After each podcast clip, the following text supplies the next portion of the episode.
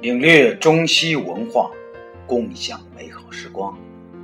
大家好，感谢收听荔枝 FM 四二九二零不一之声。今天给大家继续推出草香诗集十一秋情，作者草斋风凉。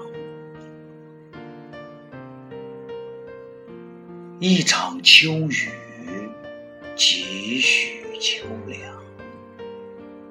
想雨幕那端的你，是否依旧携那柄小红伞，叩响无聊的街区？有风从远山吹来。凝重的秋思，错把双翼染红。于是，你定格成风中的承诺，寂寞成